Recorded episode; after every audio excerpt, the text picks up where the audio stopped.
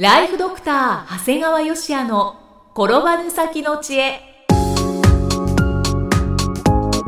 ビジネス勉強マネープラン。介護ライフワークバランス。この番組では認知症専門医であり経営者でもある長谷川芳也が人生を10倍豊かにする知恵をお届けします。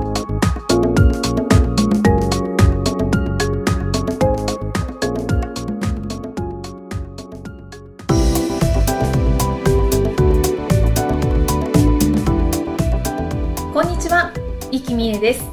ライフドクター長谷川芳也の転ばぬ先の知恵。今回は第14回目となります。長谷川先生今回もよろしくお願いします。よろしくお願いします。さあ今回はどんなお話でしょうか？えー今回はですね、はい。あなたの経営状況を推理します。という題でお話をします。面白いお題ですね。そうですね。はい。我々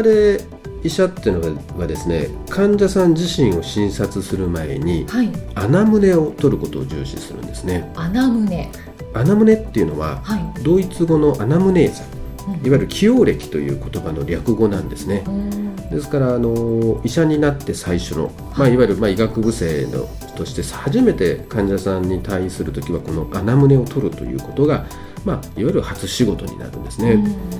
でまあ、この穴胸っていうのは初めて来られた患者さんに対して、まあ、実際の診察前に取るいわゆる問診という意味であうんってはいはい。でこの問診では、まあ、起用歴だけじゃなくてですねこう自分の訴え頭が痛いだとかお腹が痛いといった主訴だとか、うんうん。まあ、どういう経過いつから始まったんですかとか、うん。まあ、次にまあ起用歴家族歴あとはまあ飲酒喫煙歴、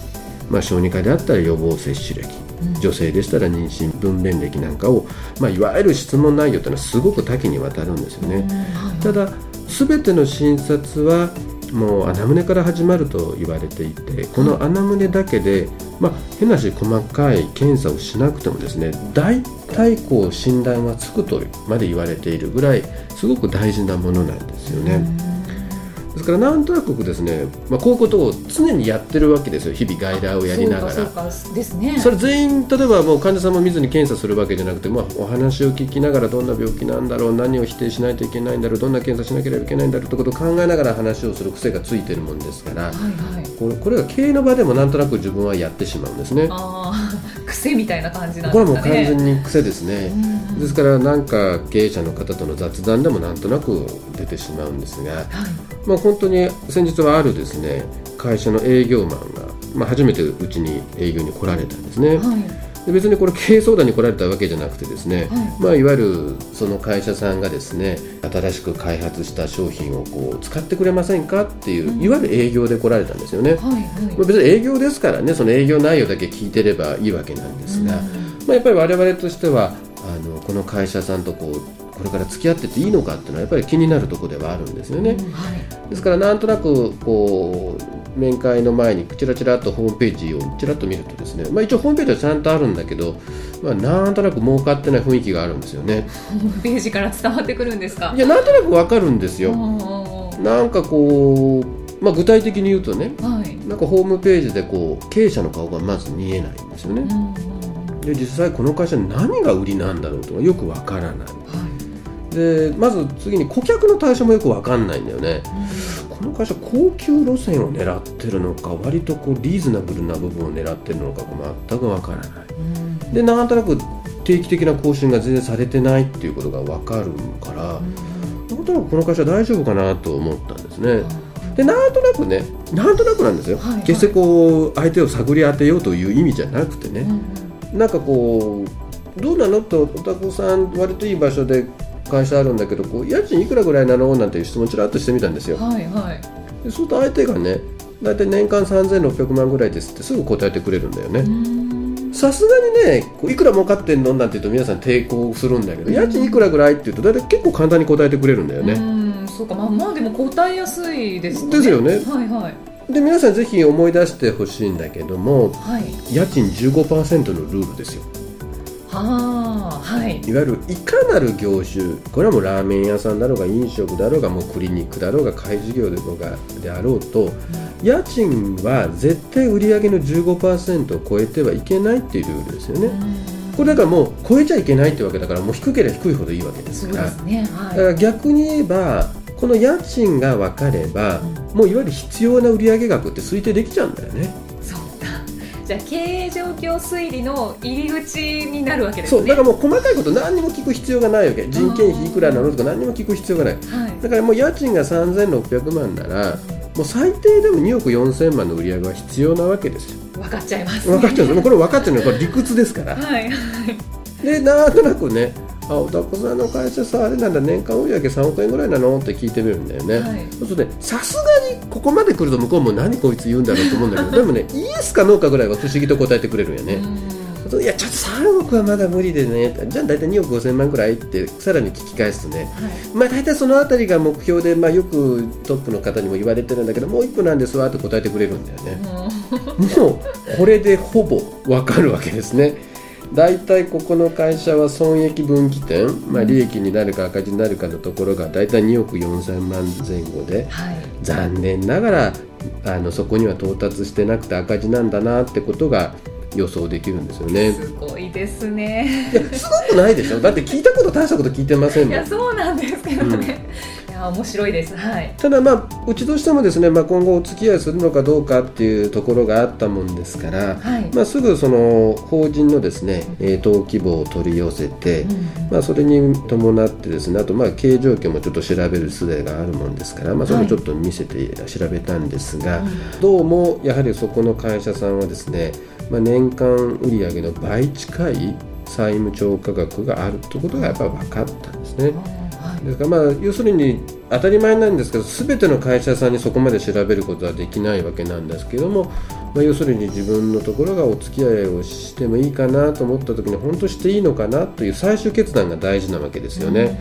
で結果的にはやっぱりもうちょっとした債務超過額ではなくて年間売上の倍に近いような債務超過額があったもんですから、まあ、とてもこれお付き合いをしてはいかんなということがあってですね、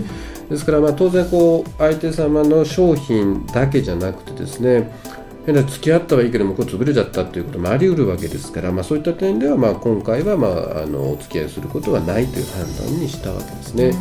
それからまあ何が言いたいかというとですね、まあ、こういういわゆるこう商品だけじゃなくてですね相手さんの経営状況も知ったあのお付き合いをすることが大事だよということになるんですね。あのまあ、こういった意味でね、まあ、これ僕は別にこれをやってるうちに気がついたことなんだけど、い、ろいろこう法人さんのね登記簿謄本だとかって取り寄せることは結構できるわけですよね。はい、まあ、当然そこからスタートですから、はい。そうするとね思いもかけない情報が手に入るんだよね。うん思いがけない。これはね経営者の自宅の住所が分かるんだよね。分かっちゃうんですか？全部出てます。経営者は載ってるんですよね。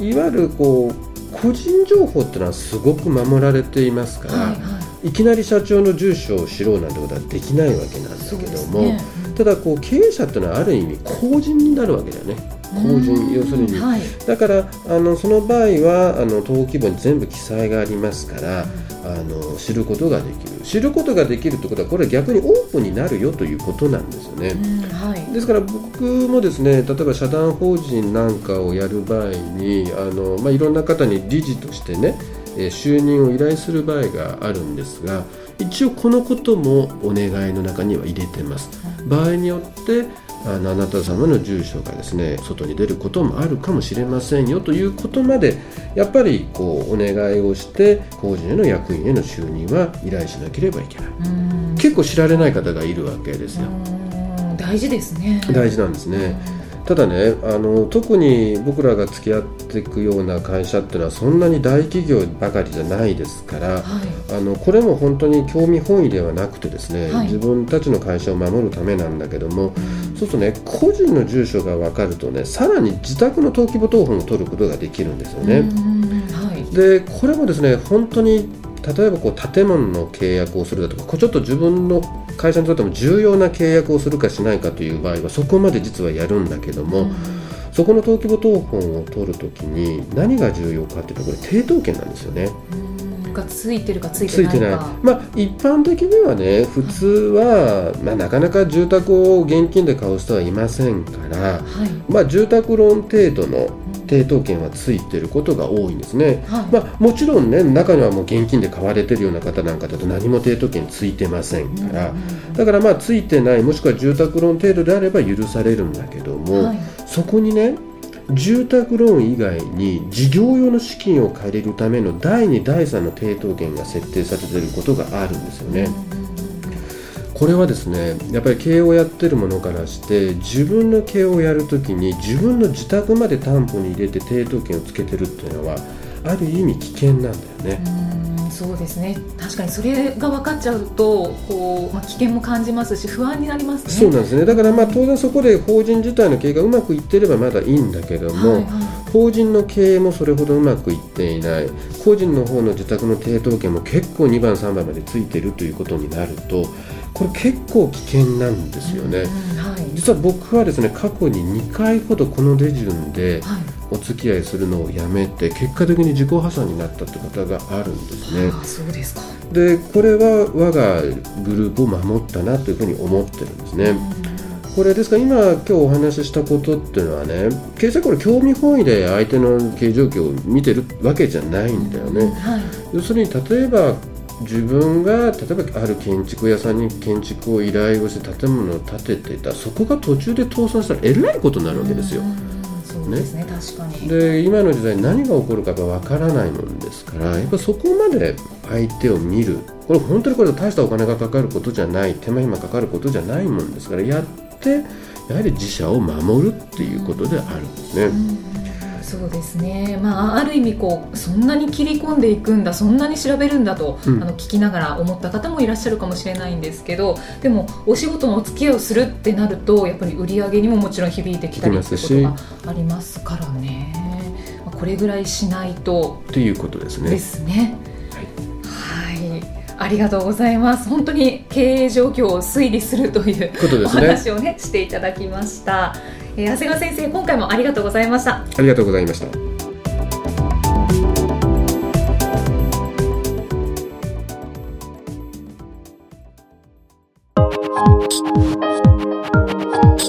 今日の放送はいかがでしたか？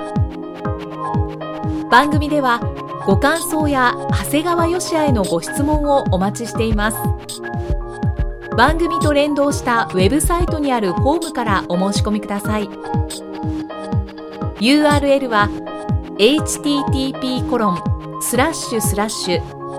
brain-gr.com スラッシュ